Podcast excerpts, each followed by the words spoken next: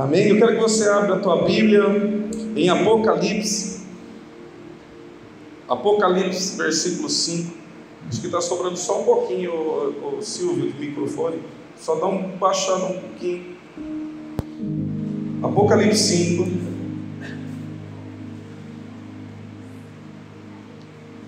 Aleluia.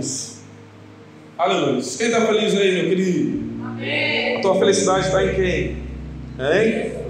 Está em, em Jesus. Eu posso dizer com toda convicção, com toda certeza, que eu tenho vivido muitos dias aí. É, tá, tá bom.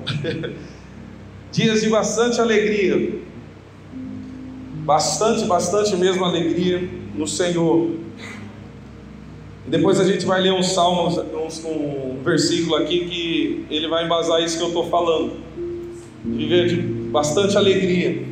Quando você tem certeza que você está em Cristo, meu querido, você tem certeza e convicção daquilo que Cristo fez, e você se apropria desse esforço, se apropria dessa obra, e você tem ela como seu, como sua, você vive dias de paz, vive dias de alegria, dias de liberdade, dias de convicção, dias de certeza de que nós somos abençoados com toda a sorte de bênção nas regiões celestiais. E que nós somos mais que vencedores em Cristo Jesus. E que em Cristo Jesus já não tem nenhuma condenação.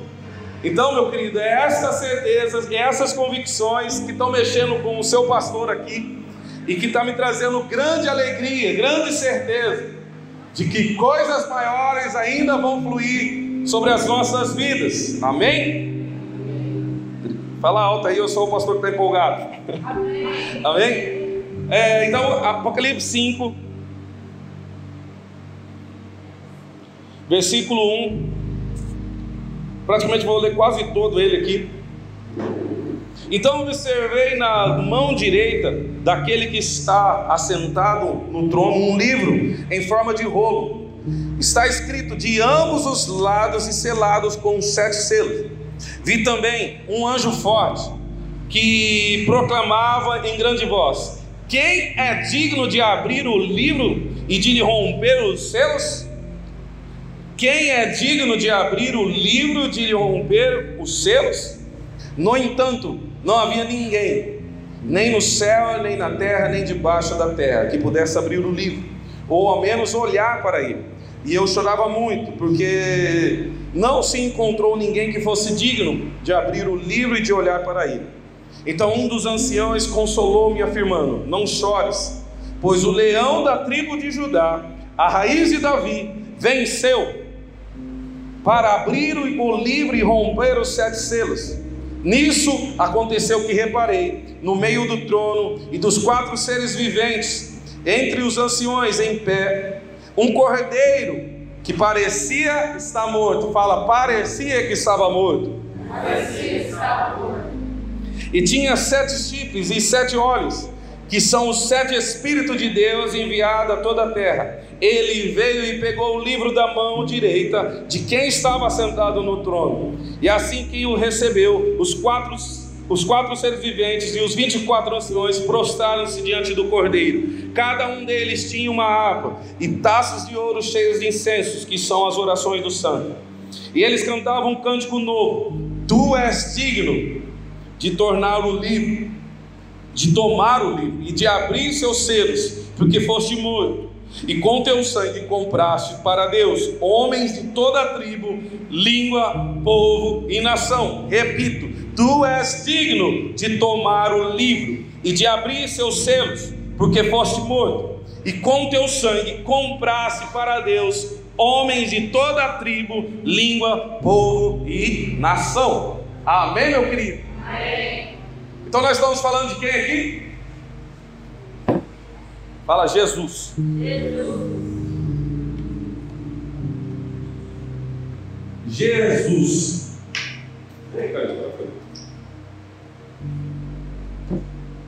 De Jesus. E uma das coisas que eu quero falar aqui com os irmãos a respeito disso.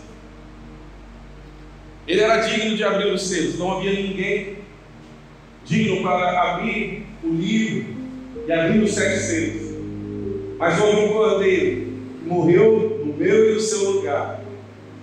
E pela sua morte, pelo teu sangue, nos compraste e também nos tornaste digno de ceiar a mesa do Senhor. Nos tornou digno, meu querido, de estar de novo na mesa, assentado como filho. Essa é a vontade de Deus, essa é a certeza que Deus quer, essa é a obra de Deus. Um filho tornando outro ser digno de estar sentado na mesa. Nós somos dignos de sentar não pelas minhas obras, não por aquilo que eu faço, mas por aquilo que o Cordeiro fez, hoje me torna digno. Basta eu ter fé e aceitar e acreditar que aquilo que ele fez é suficiente e é perfeito, me torna novamente essa mesma. Essa é a vontade de Deus, não é pela minha, pelo meu esforço, não é pelo meu mérito. Eu já tenho dito isso e repetido muito, muito isso mas é por se apropriar do esforço, é por se apropriar da obra de Jesus, por se apropriar da santidade dele, da justificação dele, hoje me torna digno cada um de nós estar ceando no corpo de Cristo. É pela vontade dele, meu querido, é pelo querer dele que nós estamos novamente à mesa. Esta é a vontade de Deus, este é o querer de Deus. Que todos se acheguem diante do trono da graça por meio de Cristo Jesus, aceitando e se apropriando desse esforço, se apropriando dessa obra. Então, meu querido, não tem força, não tem mérito humano, não tem glória do homem, tem glória de Deus, tem glória do Filho, para nós estarmos assentados à mesa de novo. Não é através da tua glória, não é através do teu mérito, mas sim todo o mérito, toda a glória, toda a honra, todo o poder é dado a Ele, a Jesus, meu querido. E por isso que nós temos que ter certeza e convicção de que nós podemos estar à mesa novamente. Porque tem pessoas que não tomam da ceia, meu querido, por se achar indigno de tomar. Mas porque olham para si próprio, olham para os teus esforços, olham para o teu mérito, olham pelas, olham pelas tuas obras.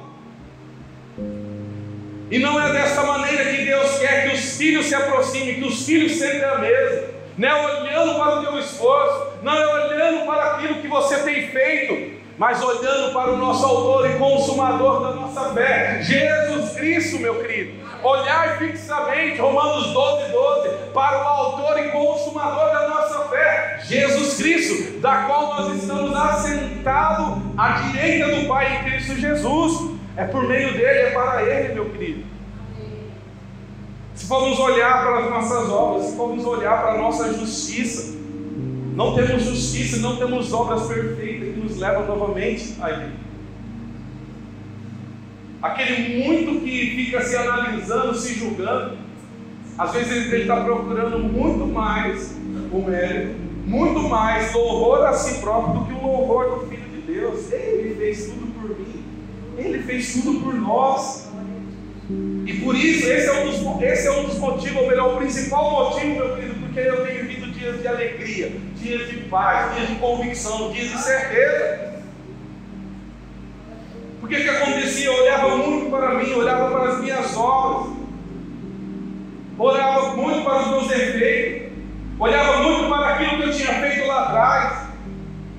E isso trazia condenação, isso trazia julgamento, isso trazia culpa. Quando nós olhamos para trás, isso traz condenação, isso traz peso, isso traz culpa. E eu era essa pessoa que olhava muito para trás por aquilo que eu tinha feito. Quantas vezes, meu querido, eu achava indigno de estar louvando o Senhor, de estar aqui adorando. Quantas vezes eu deixei a obra de Deus fluir, não fluir, porque eu olhava para trás. Porque quando eu olhava para mim mesmo, falava, cara, é impossível alguém como eu está ali. Sendo pastor, sendo missionário, sendo evangelista, sendo qualquer coisa. Eu olhava para mim, olhava para as obras que eu fiz, para tudo que eu fiz. E aquilo lá me gerava culpa, gerava condenação. Eu falava, não, não pode, porque A partir do momento que eu, eu começar a, a desenvolver o meu chamado, o inimigo vai me acusar, o inimigo vai me condenar, o inimigo vai me colocar em vergonha. Era esse o meu pensamento. E muitas vezes, meu querido, eu tinha medo. Medo, medo de fazer a obra do Senhor, medo de ir para esse caminho, medo de fazer a vontade de Deus na minha vida, porque eu olhava para trás. Mas agora eu estou aprendendo e estou vivendo. Melhor do que aprender é viver. Olhar fixamente para o autor e consumador. Olhar para aquele que é digno de abrir o livro e os sete selos. E saber que através dele eu me tornei digno de ser chamado Filho de Deus, amado por Pai, eleito, sacerdócio real, nação santa, povo adquirido e exclusivo para um Deus Todo-Poderoso, meu querido. De saber que é a obra dele que me torna perfeito e não a minha. É a obra dele que me torna santo e não a minha. É a obra dele que me torna digno novamente. E é uma obra consumada, é uma obra realizada, uma obra que não tem como se desfazer. Então eu se aproprio daquilo que Cristo fez e me torno mais que vencedor. Tudo posso naquele que me fortalece. Eu te pergunto, meu irmão, quantas vezes você teve vergonha de orar por alguém? Orar pelo enfermo, orar pelo teu vizinho, orar pelos seus amigos, orar pelos, seu, orar pelos seus familiares, porque te acusava, você mesmo se acusava, porque você olhava para trás e via aquilo que você tinha feito e falava: Não, eu não sou digno de orar por essa pessoa. Quantas vezes eu, você pode até rir, quantas vezes você correu quando uma pessoa caiu é, é, é, endemoniada e você falou, eu vou sair daqui antes que o inimigo comece a me acusar. Quantas vezes você deixou de tomar a ceia porque você olhou para trás, olhou para aquilo que você tinha feito e você olhou e falou: Eu não sou digno. Nós temos que olhar, meu querido, para aquele que é digno de abrir os sete selos, abrir o livro da vida e nos tornar mais que vencedores. É Ele que eu é Ele sim que nós devemos orar. É para Ele, Pai. É olhar para a obra dele que é perfeita e suficiente e se apropriar, dizendo: essa vitória também é minha, essa obra também é minha. Eu também sou filho, da mesma maneira que Jesus é, eu também sou filho. Eu sou santo e justificado, da mesma maneira que Jesus é, eu também sou. É essa fé, é essa convicção que agrada a Deus. Não é uma fé vazia, não é uma fé só de frase. Não é uma fé por qualquer coisa, não, é uma fé pela obra consumada, realizada, glorificada, exaltada, soberana. É olhar para isso, meu querido, e se apropriar disso. Eu quero que você abra em, em Hebreus. Nós fizemos isso lá na célula, terça, quinta-feira, foi uma besta a célula. Hashtag fica a dica. Terça, quinta-feira foi uma benção, foi uma benção. Foi uma benção.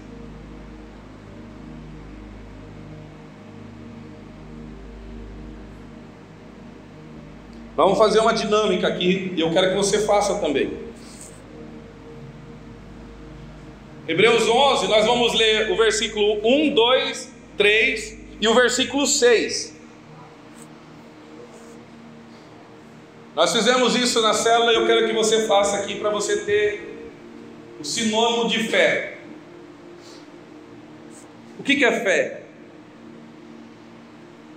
Aqui a palavra está dizendo, a fé, em Hebreus 11, diz assim: a fé é a certeza de que haveremos de receber o que esperamos, é a prova daquilo que não podemos ver, porquanto foi por mediante a fé que os antigos receberam bom testemunho. Pela fé, compreendemos que o universo foi criado por intermédio da palavra de Deus e que aquilo que pode ser visto foi produzido a partir daquilo que não se vê. Versículo 6: Em verdade, sem fé é impossível, portanto, para qualquer pessoa que, que dele se aproxima, é indispensável crer que ele é real e que recompensa todos quantos se consagram a ele. Amém? Agora eu vou dar um minuto e você vai ler versículo 1, versículo 2, versículo 3, versículo 6. Só que você vai trocar a palavra fé por Jesus. Aonde você vê fé, você fala Jesus. Onde você vê pela fé, você fala por Jesus. E eu vou dar um minuto para você ler e meditar nisso. Troque, fé por Jesus.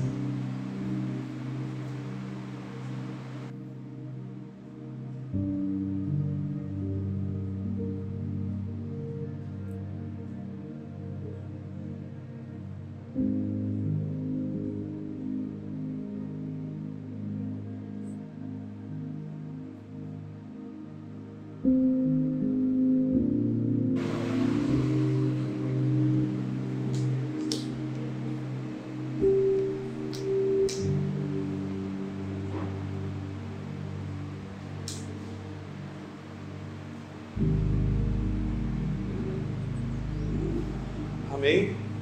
Eu vou ler aqui falando isso que eu falei para vocês. Jesus é a certeza de que haveremos de receber o que esperamos, e é a prova daquilo que não podemos ver. Porquanto foi por mediante, por, por mediante a Jesus que os antigos receberam um bom testemunho. Por Jesus compreendemos que o universo foi criado por intermédio da palavra de Deus, e que aquilo que pode ser visto foi produzido a partir daquilo que não se vê. Por Jesus é impossível, é, sem Jesus é impossível agradar a Deus. Sem Jesus é impossível agradar a Deus. Sinônimo de fé é Jesus, meu querido. A tua fé tem que estar alicerçada em Jesus mas não somente uma expressão. Eu confio e eu tenho uma fé em Jesus. Você tem que ter uma convicção da obra que ele fez, da obra que está consumada, da onde ele está e o que nós somos nele hoje. O que essa obra nos fez por mim e por você. E a mensagem que eu quero passar é: quem sou eu em Cristo Jesus? Eu vou começar ela hoje. Quem somos nós em Cristo Jesus? Ou quem sou eu em Cristo Jesus? Você tem que ter essa certeza, meu querido. Que a obra que ele fez é para nós se apropriarmos dela, não é para nós buscarmos, esforçarmos através de jejum e oração. Jejum e oração são para relacionamento. Mas a nossa fé vai ter a certeza, vai dar certeza absoluta que através da nossa oração nós seremos ouvidos e respondidos, porque nós estamos em Cristo Jesus. Então eu não faço uma oração bonita, uma oração com palavras de sabedoria. Eu faço uma oração com convicção e certeza que Deus está me ouvindo, porque eu creio absolutamente que a obra que Cristo fez me levou diante do Pai, me levou diante da presença dele. Então eu não tenho mais dúvida, eu não olho mais para mim mesmo, eu não olho mais para os meus defeitos, eu não olho para trás, eu não olho para os meus pecados, eu não olho para o meu passado. Quando eu estou orando, eu estou olhando para a obra que Cristo fez, e ela que me leva a ter certeza e convicções. A oração não vai ser mais um fardo, a oração vai ser um prazer. O jejum não vai ser mais um fardo. O jejum vai ser um prazer. A leitura da palavra não vai ser mais um fardo, vai ser um prazer. Porque você sabe que está em plena comunhão com Deus. Nossa vida é transformada, meu querido, quando nós encontramos a Jesus e conhecemos verdadeiramente e saber que Ele é um espelho para que eu possa viver a vida dele. Essa é a convicção. Vamos lá em Romanos 6. Romanos 6. Opa, já passei.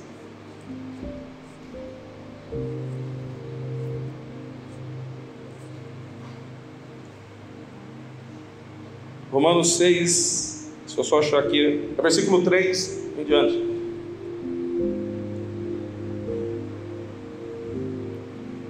Eu gosto dessa versão, nova versão transformadora. Diz assim: Ou acaso se esqueceram de que fomos unidos a Cristo Jesus no batismo? Nós, nós nos unimos a Ele em Sua morte? Pois pelo batismo morremos e fomos sepultados com Cristo. E assim como Ele foi ressuscitado dos mortos, pelo poder glorioso do Pai, agora nós também podemos viver uma nova vida uma vez que a nossa união com Ele se assemelhou à sua morte, assim também a nossa ressurreição será semelhante à dele. Então, meu querido, nós estamos unidos com Cristo Jesus, tanto no batismo quanto no sepultamento, quanto ressuscitados e glorificados, exaltados. Ele é o Deus, Ele é o Pai, Ele é o Filho, e tudo por Ele, por meio dele. Nós estamos unidos a Ele, meu querido. Não tenho mais dúvida disso. Nós temos mais dúvida, fomos libertos literalmente da lei. A lei, toda vez que você vê falar da lei, ele está falando da obra do homem, do esforço do homem, da justiça do homem. E nós somos libertos disso, porque Cristo nos libertou. E hoje Ele está falando: viva a minha vida, tenha convicção, tenha certeza essa é a fé, esse é o firme fundamento das coisas que esperamos. Jesus, é por meio dele, é para ele, meu querido. Continuando o versículo aqui, versículo 6, ó. Sabendo que a, vossa, a nossa velha natureza humana foi crucificada com Cristo, para que o pecado não tivesse mais poder sobre a nossa vida, e nele deixássemos de ser escravo. Nós não somos mais escravos do nosso corpo, nós somos servos do Senhor Jesus. E nosso espírito, meu filho, recriado à imagem e semelhança do Filho. Você tem um espírito recriado à imagem e semelhança de Jesus. E é nele que nós devemos viver. É por meio dele que nós devemos viver. É por meio dele que nós somos semelhantes a Cristo. É por meio desse Espírito recriado que nós somos justificados. É por meio desse Espírito recriado que nós somos amados. É por meio desse Espírito, desse Espírito recriado que nós somos mais que vencedores em Cristo Jesus. A velha natureza já foi morta, já foi crucificada. Agora vivo eu, no meu Espírito em Cristo Jesus. E é nele, meu querido, que eu tenho a certeza e a convicção que eu estou salvo. Amém? Vocês têm, têm certeza disso? Estão tendo certeza disso? Vamos lá para Romanos 8.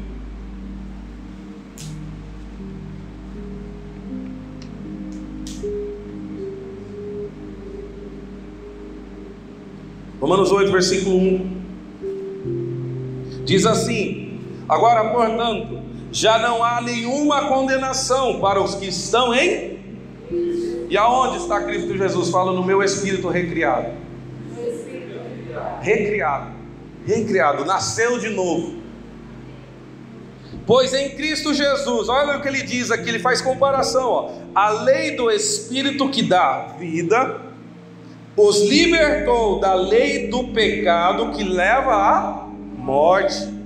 A lei não era capaz de nos salvar por causa da fraqueza da nossa natureza humana. Por isso, Deus fez o que a lei era incapaz de fazer ao enviar o seu Filho, na semelhança da nossa natureza humana pecaminosa, e apresentá-lo como sacrifício por nosso pecado. Com isso, declarou o fim do domínio do pecado sobre nós, de modo que nós, que agora não sigamos, seguimos mais nossa natureza humana, mas sim o espírito, possamos cumprir a justa exigência da lei. Ei, meu querido, é no teu espírito recriado que você é obediente, é no teu espírito recriado que você já cumpriu toda a lei em Cristo Jesus. Porque se ele cumpriu, eu também cumpri. Eu estou nele, ele está em mim. É por meio dele, é para ele.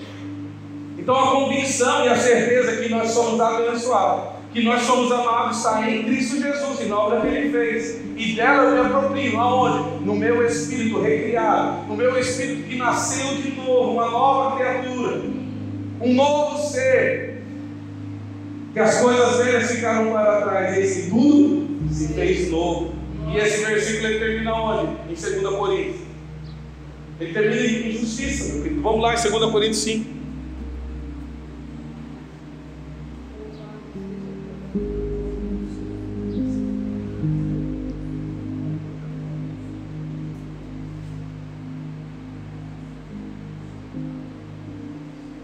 Versículo 17. A minha versão é um pouco diferente da de vocês. Diz assim: Logo, todo aquele que está em Cristo se tornou nova criação. A velha vida acabou e uma nova vida teve início. E tudo isso vem de Deus, aquele que nos trouxe de volta para si por meio de Cristo e nos encarregou de reconciliar outros com Ele. Pois em Cristo Deus estava reconciliando consigo o mundo, não levando mais em conta os pecados das pessoas. Olha o que ele está falando aqui. Ele nos deu esta mensagem maravilhosa da reconciliação. Agora, portanto, somos embaixadores de Cristo. Deus faz seu apelo por nosso intermédio. Falamos em nome de Cristo quando dizemos: reconcilie-se, reconciliem-se com Deus. Pois Deus fez de Cristo, aquele que nunca pecou, a oferta por nossos pecados, para que por meio dele fôssemos declarados a justiça de Deus. Ei, meu querido, nós temos uma nova criatura, nós temos um novo espírito, recriado à imagem e semelhança do Filho de Deus. E é nela que eu devo viver, é por ela. Esse novo espírito, esse novo ser, ele não tem como, meu querido, deixar de ser amado pelo Pai. Esse novo ser não tem como deixar de ser amado pelo Pai. Eu pergunto para os pais e para as mães aqui presentes: se seu filho faz uma coisa errada, você deixa de amar? Se seu filho faz errado alguma coisa, você deixa de dar o alimento para ele? Se seu filho faz alguma coisa errada, você deixa de o vestir? Se seu filho faz alguma coisa errada, você deixa de dar abrigo? Ei, meu querido, se nós humanos fazemos isso, imagine o nosso Pai Celestial. Nos sustenta em todas as coisas. Tanto, meu querido, no nosso alimento, quanto no teu amor, quanto no nosso vestir, quanto no nosso abrigo. Ei! Ele é Pai, meu querido, e nunca nos deixará de me amar.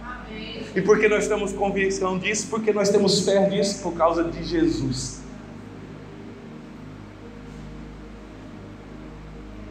É por causa de Jesus, meu Deus. Jesus me dá certeza, me dá convicção. Eu posso estar neste caminho, eu estou neste caminho hoje. Mas se daqui um tempo ou daqui uns dias, daqui um mês, sei lá, daqui um ano, Ednilson vier errar, eu vou pedir perdão e vou saber novamente o quanto eu sou amado por Ele. A religião, meu querido, ele afasta. Quando o homem erra, quando há um pecado, a religião o afasta. A graça não, o aproxima.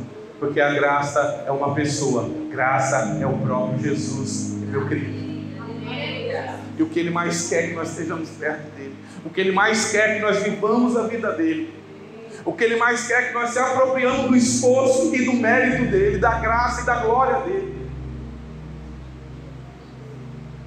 Então, nós, nesse caminho, nós podemos errar, mas nós temos que ter uma certeza que nada pode nos separar do amor de Deus, nada pode nos separar da graça de Deus.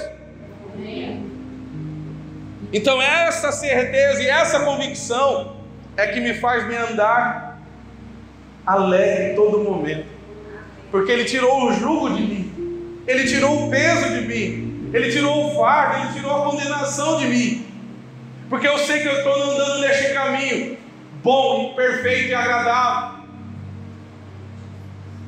E que se alguma coisa acontecer, se eu errar e vacilar, eu se aproprio novamente do esforço de Cristo. Então você tira o fardo. É a mesma coisa você ter uma lei de trânsito, nós temos uma lei de trânsito. E nós sabemos que uma hora ou outra nós vacilamos, nós erramos. Esquecemos de dar uma seta. Esquecemos de dar, fazer alguma coisa. ultrapassamos em lugar proibido, passamos sinal vermelho. É. Uma hora ou outra nós vamos errar. E se o guarda pegar, caneta.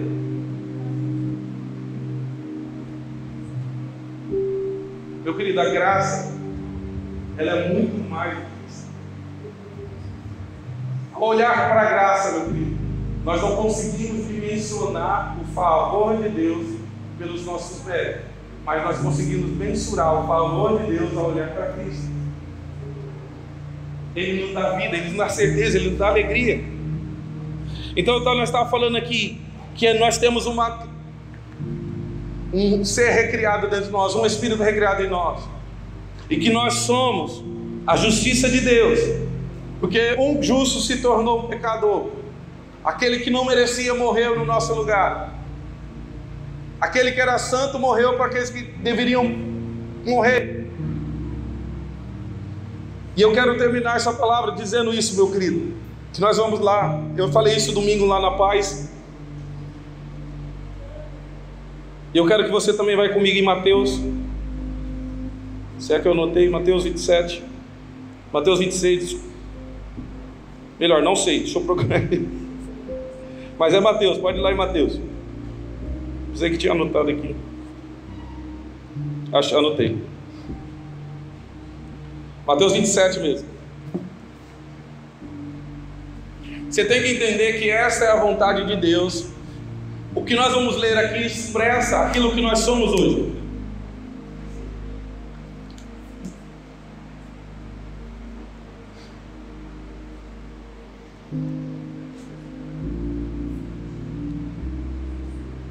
Mateus 27, versículo 11, só para você entender todo o contexto aqui. Agora Jesus estava diante de Pilatos, o governador romano que lhe perguntou: Você é o rei dos judeus? Jesus respondeu: É como você disse. No entanto, quando os principais sacerdotes e os líderes do povo fizeram acusação contra ele, Jesus permaneceu calado.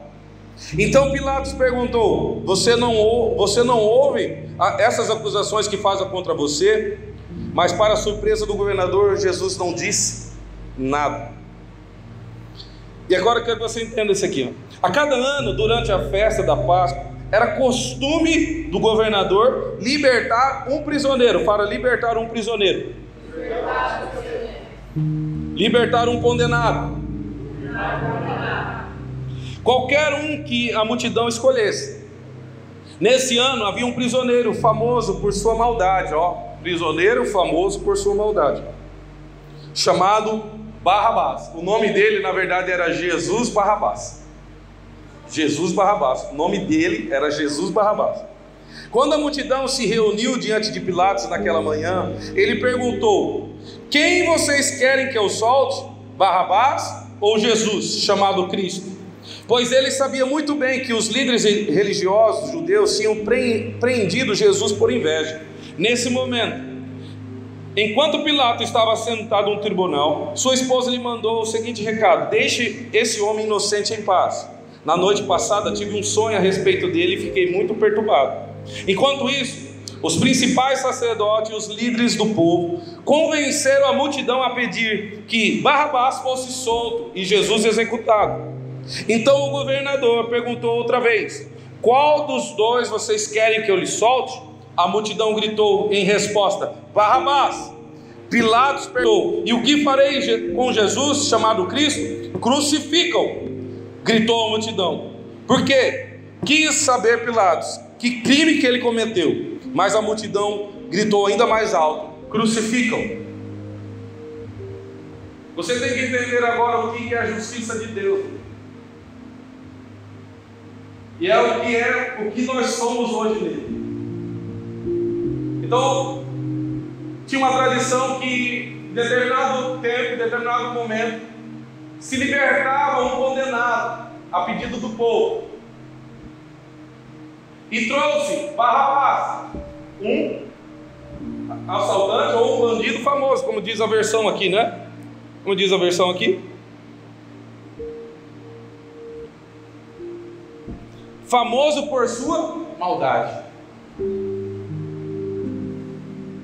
E Barrabás, no brilhão, é uma pessoa condenada, julgada, maldosa, mal vista, que ninguém queria por perto,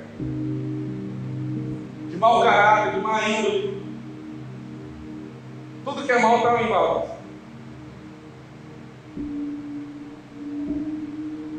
E não se assuste não com o que eu vou falar. Barrabás representa a mim e a você, antes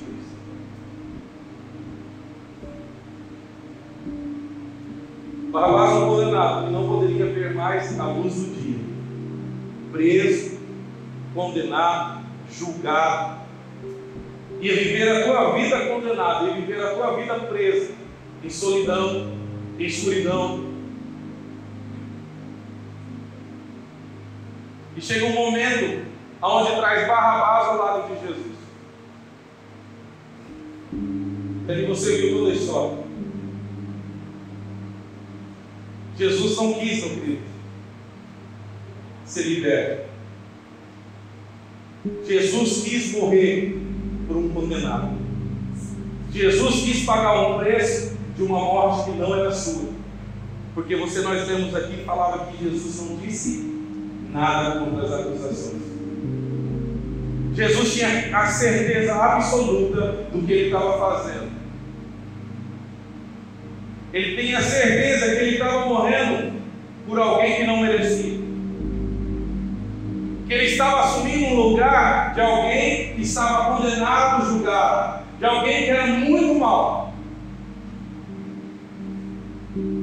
A justiça de Deus, meu querido, é trocar o condenado pelo livre, para que o condenado agora se torne livre e o livre se torne condenado. A justiça de Deus, meu querido, é fazer com aquele que estava condenado à morte, comece a viver uma nova vida. E aquele que tinha a vida, comece a morrer a morte do condenado. Porque ele estava colocando em liberdade, dando uma nova oportunidade para Barrabás, para ele viver uma nova vida, para ele fazer uma nova história.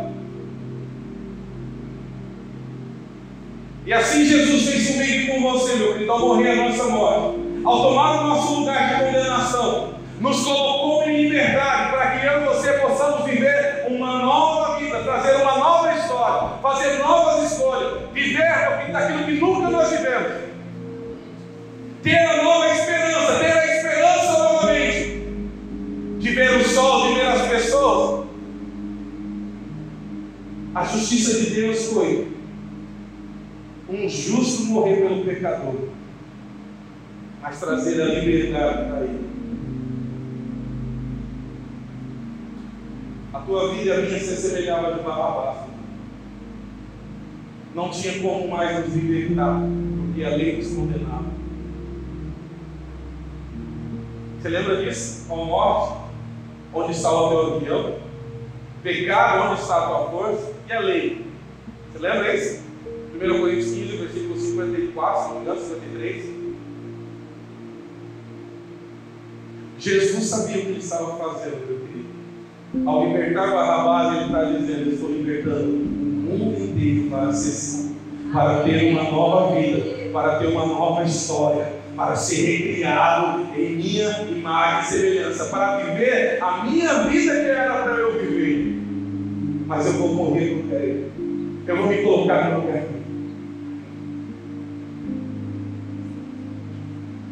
A nossa história, meu querido, se semelha com Barrabás. A justiça de Deus é isso: trocar aquele que estava livre para morrer, colocar aquele que estava condenado a morrer, a viver uma nova vida.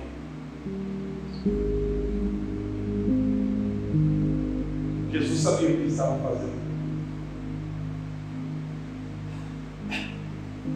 Só que eu disse essa frase duas vezes não foi aqui, eu quero dizer isso para você. Para encerrar aqui.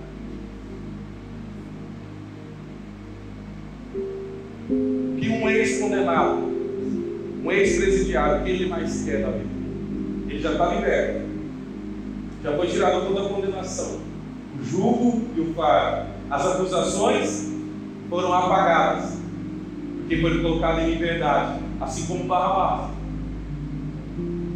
Escrito da dívida, aquilo que acusava foi cancelado. Mas o que um ex-presidiário, um ex-condenado, o que ele mais quer?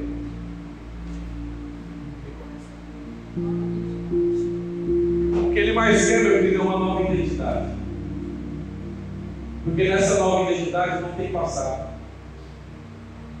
Nessa nova identidade não tem acusação. Nessa nova identidade não tem condenação, porque é uma identidade limpa, é uma identidade que está nascendo de novo. É uma identidade 001, podemos assim dizer. Porque nessa nova identidade não vai ter mais acusação, não vai ter mais julgo. E foi isso que Cristo nos deu, Ele nos libertou. E agora fala: tem uma nova identidade. Essa nova identidade é Jesus. Essa nova identidade é a minha vida. Essa nova identidade é como filho de Deus e não mais como filho do diabo. Não mais como, mas como livre. As coisas velhas já se passaram, eis que tudo se fez novo. Você tem uma nova identidade, meu querido. Essa nova identidade não tem pecado, não tem acusação. Tem sim, meu querido. A vida eterna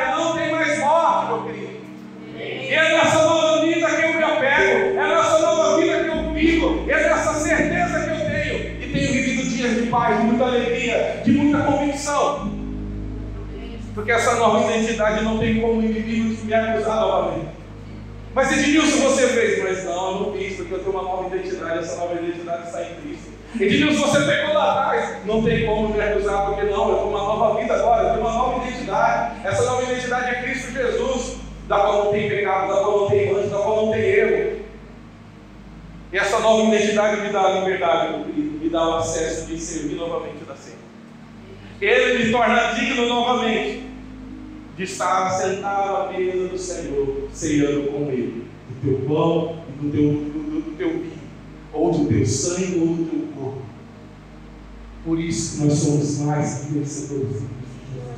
Por isso que todas as coisas, as, as coisas velhas se passaram, e tudo se fez novo, porque nós estávamos condenados, nós estávamos numa prisão, mas Cristo nos libertou da prisão. Cristo riscou a célula que era contra nós que riscou aquilo que nos condenava, e ainda mais nos deu uma nova vida livre para nós vivermos sem peso, sem condenação, sem julgamento. Cristo, meu querido, é a esperança da glória em nós. Cristo é a certeza, é o firme fundamento das coisas que você espera.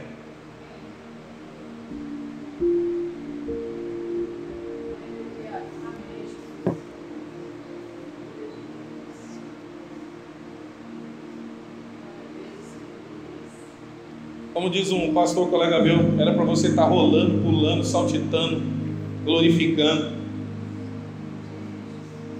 Porque eu estou falando aquilo que você é hoje em Cristo Jesus. Ele te libertou, ele falou crucifica.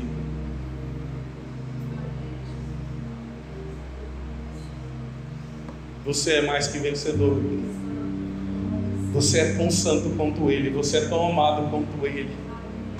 Essa nova identidade é para isso, meu querido, para você viver de novo.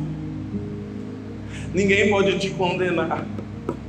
Quem tentará acusações contra os escolhidos de Deus, se é Deus que justifica? Quem nos poderá, poderá nos separar? O que poderá nos separar do amor de Deus? Nada. A tua graça nos basta e teu poder aperfeiçoa na nossa fraqueza. Tudo posso naquele que fortalece. Justificados, pois, em Cristo Jesus, agora eu tenho paz com Deus. Porque eu não tenho mais acusação. Não tenho mais dor, não tenho mais sofrimento, meu querido. Porque agora eu vivo nessa fé, eu vivo nessa certeza, eu vivo nessa convicção. Jesus fez tudo por mim e por você, igreja. Jesus fez tudo por mim e por você, igreja.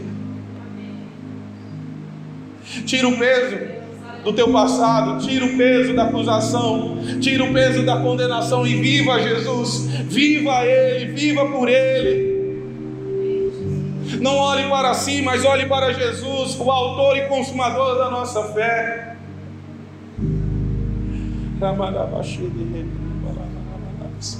Tenha certeza toda vez que você orar, meu querido, que Deus está te ouvindo, porque você está começando a se apropriar da obra perfeita de Jesus.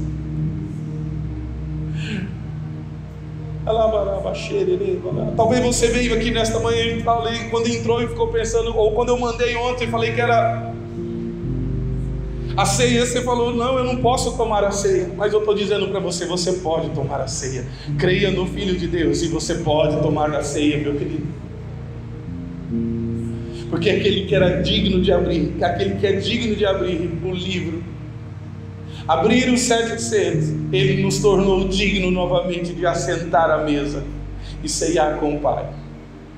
A mesa quer dizer comunhão, a mesa quer dizer família, E nós estamos nela. E nós estamos nela com muita certeza, com muita convicção. Nós estamos em Cristo. Nós somos libertos.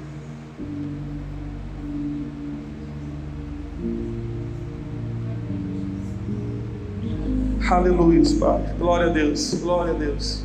É nessa certeza, meu querido, é essa fé que você deve viver hoje, a partir de hoje. É isso que Deus quer. Ele mostrou para nós aqui ao mostrar Barrabás. Ele mostrou para nós a hora que Cristo morreu. Ele quer isso, ele quer que nós vivamos a vida de Cristo. Como é bom, meu querido, como é bom. Dias felizes você vai viver, dias de bênçãos você vai viver, dias de certeza vocês vão viver, dias de convicções vocês vão ter, todos os dias da sua vida.